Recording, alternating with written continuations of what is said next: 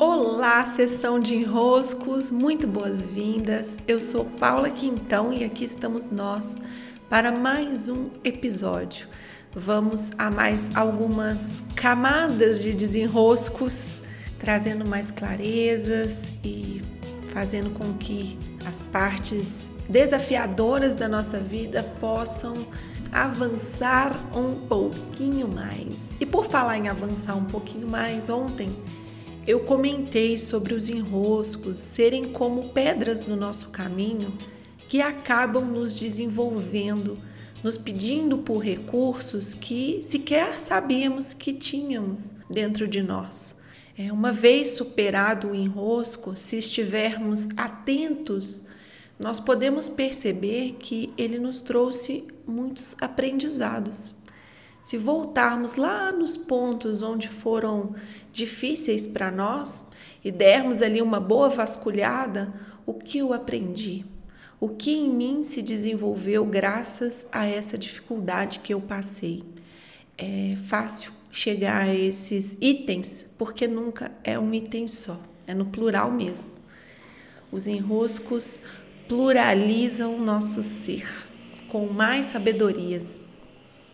E ontem, ao publicar contando sobre o enrosco das pedras no caminho, a foto que me que eu senti de publicar foi uma em que eu estava no acampamento base da Trilha Inca. E hoje eu quero contar um pouco sobre como foi esse caminho e um detalhe que dele eu carrego em mim de uma maneira muito viva. A trilha Inca, ela acontece no Peru né, e ela nos leva até Machu Picchu. Não é uma trilha muito longa, são, se não me engano, são três dias ou quatro dias no máximo de trilha. E ela é muito de subidas com escadinhas. é algo torturante aquelas escadinhas. No final você já não está aguentando nem ver mais escadinha. Só que o que ela tem de, de muito marcante é o fato de acontecer em altas altitudes. Então o ar é muito rarefeito.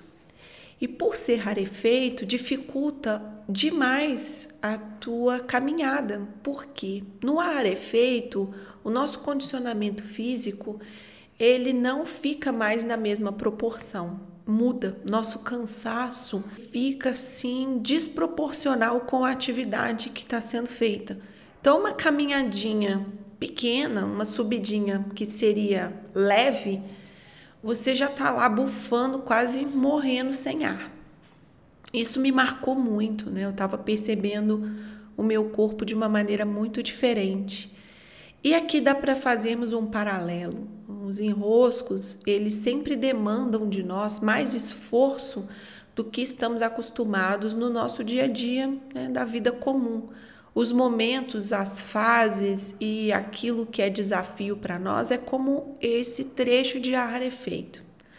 Pois bem, ele estava eu subindo, subindo, e num dos dias em que chegávamos no ponto mais alto da trilha e, portanto, o ponto com o ar mais rarefeito, nossa, meu Deus do céu, eu eu tenho uma memória muito viva desse momento, porque eu estava muito cansada, muito, muito, muito, muito ofegante. É assustador você ouvir sua respiração tão, né? né? Você puxando um ar que não vem e era uma subida que não, não era assim, tão assustadora de longa, mas era, era uma boa de uma subida. E quanto mais eu olhava lá para cima, mais cansaço eu tinha. Então, também isso eu já carregava desde da, do Monte Roraima. Quando a gente fica olhando demais para tudo que tem que ser percorrido ainda, o cansaço é muito maior. E eu estava naquele momento ali conversando comigo, né, Paula? É, olha para o teu pé, isso eu já venho dizendo para mim desde a, da, do Monte Roraima, né? Olha para o seu pé, faz um, um passo de cada vez, um passo de cada vez. E naquele momento foi isso que me auxiliou. Perceber que um passo a mais eu consigo dar. Um passo a mais eu consigo dar. Um passo a mais eu consigo dar foi o que me levou avançar por aquele trecho de ar tão rarefeito, chegar é, ao topo desse, dessa subida principal, descansar um pouco e começar a barrar, descer com, com já uma sensação melhor de que eu, eu tinha recursos, que se eu tivesse de novo diante de um trecho tão difícil quanto aquele que eu tinha acabado de passar, um passo a mais, um passo a mais. E desde lá eu carrego essa sabedoria comigo. Ela se instalou nas minhas células.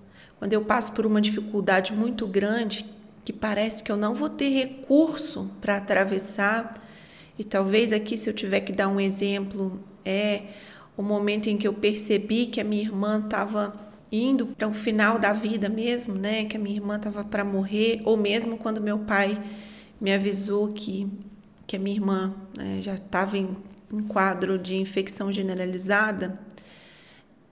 Um passo a mais, um passo a mais, um passo a mais.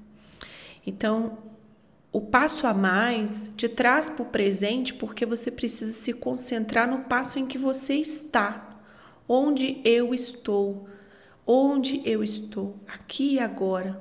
E desse aqui e agora, como eu avanço, o que é possível avançar. Não mil metros, não cem metros, mas o passo. Que passo é possível? Esse, esse aprendizado, ele pode ser usado por nós, portanto, em muitos dos nossos enroscos. E hoje eu deixo essa sabedoria inca aqui com vocês e desejo um ótimo dia, que estejam todos bem. Hoje é quarta-feira, 21 de abril. Adoro esse dia, esse dia que eu tô gravando o podcast. Vou abrir lá no Instagram nossa caixinha de desenrosco para que mandem mais de suas questões. Grande abraços e até!